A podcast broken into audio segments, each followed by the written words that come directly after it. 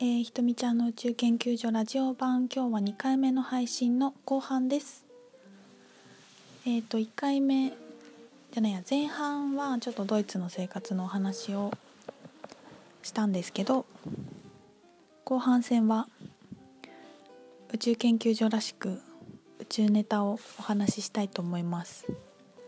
なんでかというと今日朝ちょっと読んでた本が面白くてちょっとその話をしたいなと思ったんですけど、えー、リサ・ロイヤルさんっていう方がいて、まあ、結構有名なチャネラーの方なんですけどその方の「プリズム・オブ・リラ」っていう本を読んでいました。この本についてはちょっとブログにどんな本か写真とかねあの載せようかなと思うのでもしご興味ある方いたらあのブログ見てみてください。そうまなどういう内容かっていうと,、えーと、リラってこと座なんですけど全ての、まあ、今地球で生きてる人たちの、うん、全ての人がもともとリラに何て言うんだこういうの、まあ、ルーツを持ってるまあ、リラこと座から全ては始まってるんだっていうのが書いてあって、まあ、そこから、まあ、いろんな星が生まれて、まあ、シリウスができたりとかプレアデスがどうのとか、まあ、そうそういう話なんですよね。なので、まあ、私たちの地球の文明ができてくるまでのお話みたいなことがずっと書いてあって。結構ねそれが詳しく書いてある本なんですけどなんなんていうのかな。まだね全部読んでないんですよ。まだ3分の1しか読んでないのにこの本の話しようとしてるんですけど なんかね大変大変だだったんだなって感じ。本当になんかこう最初のイメージだとなんか宇宙ってすごく素晴らしくってラブでみたいな愛にあふれててみたいなそういう情報もすごい多いしね。なんかスピリチュアルイコールすごいポジティブで天使みたいな感じで言われがちなんだけどまあこの地球と同じように本当にさまざまないろんな人たちがいていろんな星があっていろんなたくさんの要素があるのがやっぱり宇宙だしまああの上のごとく下もしかりっていう言葉があるんですけどこうマクロの世界とミクロの世界は同じっていうふうにも言われてるしやっぱりそういうそういうふうなんだなっていうのをすごく思います。でなんかこう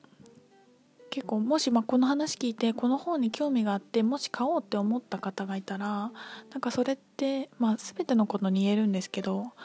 読んでもいい時なんだろうなっていうのをすごく思ってどういうことかっていうと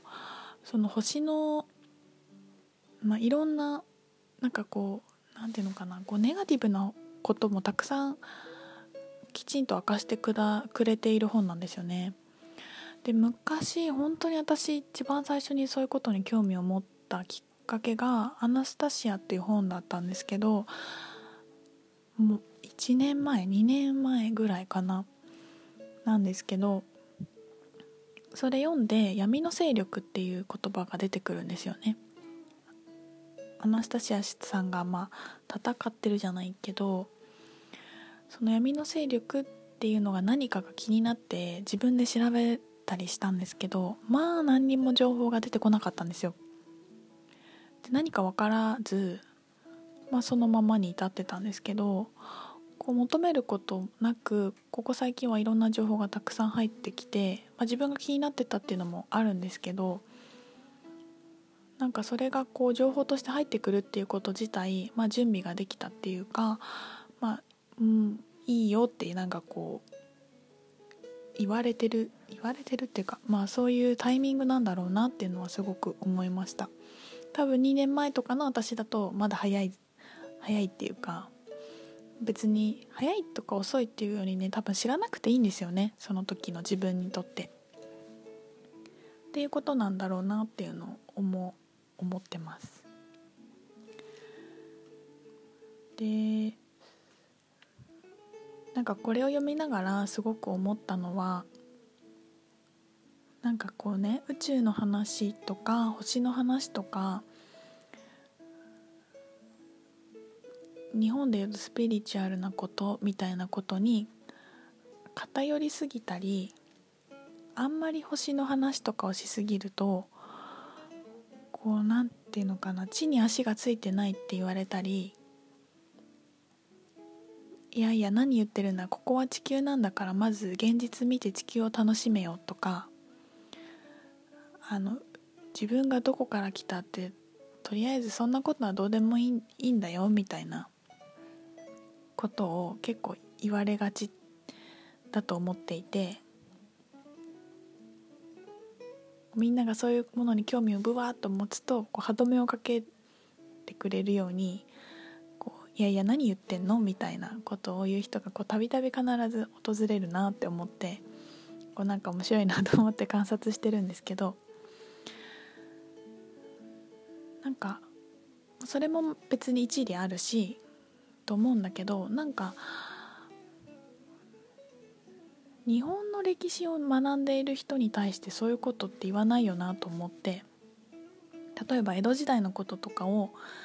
その幕府のことをすごく研究している人とか縄文時代のことを研究している人たちに対して「いや現実見ろよ今もう2018年だったぞ」みたいな。なんかあんまそういうこと言う人私だけかな。あんま見かけたことないなと思って。ったら、まあ、教えてくれなくていいんですけど あるかな？なんかこうあこう私たちが今立ち返るところは縄文にあるんですねとかこう江戸の時からもう先人は知っていたんですねみたいな感じに割とみんな反応するような気がするんだけど急に星を越えるとなんかこう何言ってんの？みたいな感じになりがちだなと思っていてでね私はその本を読みながらその江戸時代とか、まあ、日本の歴史を勉強しているように宇宙の歴史も勉強すればいいじゃんってすごく思ってなんか自分がそういう感じなんだなって思ったんですよね。なんかこうそういうなんか鎌倉時代とか平安時代のなんかいろんなことを研究するようになんかもうもう少しそこを超えて私はもっともっと遡ってどんな風に辿ってきたかっていうのをただ単純に面白く知っている。っていうかまあなんかマニアというかオタクなんだと思うんだけど割とねなんかそれぐらいの気軽な感じでいいのになみんなっていうのを読みながら思っていました。やっぱり宇宙のことがどこか特別っていう感覚があったりするからなんか必要以上にこう知ろうとしたりとか必要以上にそんなこと知らなくても別にいいって言い過ぎたりとかいろんなエネルギーが働くんですけどもうちょっとニュートラルになんかこう自然にみんなが落ち着いて知りたければ知る読みたければ読むものの一つになったらいいなっていうかそういうものであればいいいいのになというか私はそんな風に読んでますっていう感じですね。結構前のブログに書いたんですけどなんか電車オタクとかアニメオタクとかの人と一緒で私は単純に宇宙のオタクなだけがそこにもちろん優劣も何もないしなんか宇宙のことを知ってると真実を知ってるってこう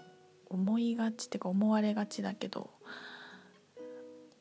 なんかみんな究極何を通してても真実って知ることができるなと思うのでねなんか全然そういう宇宙とかいう言葉を使わずにもう真理を得てるなっていう人にってたくさんいらっしゃるしそういう人に会うといやすごいなってねあの尊敬の気持ちがすごく湧き上がったりします。はい。そんな感じで別に特別なことでも何でもなくあのきななんだ、ね、ラーメンに詳しい人とかアイドルに詳しい人とひとみちゃんは宇宙に詳しいっていうことで。皆さんは何に詳しいですか？何にも詳しくないっていうのもいいと思います。ああもう今10分。過ぎたのでそろそろ時間ですね。ではまたあの話したいっていう気分になった時に宇宙タイミングで更新しようと思います。今日初めてなんか BGM をかけてみたんですけどどうですか？なんかちょっとなんか恥ずかしいな。まあいろいろ試してみたいと思います。はい。じゃあこの今回今日あの紹介した「プリズム・オブ・リラ」っていう本はあのブログの方に写真を貼っておくので興味ある方見てみてください。ではではまた配信します。またねバイバーイ。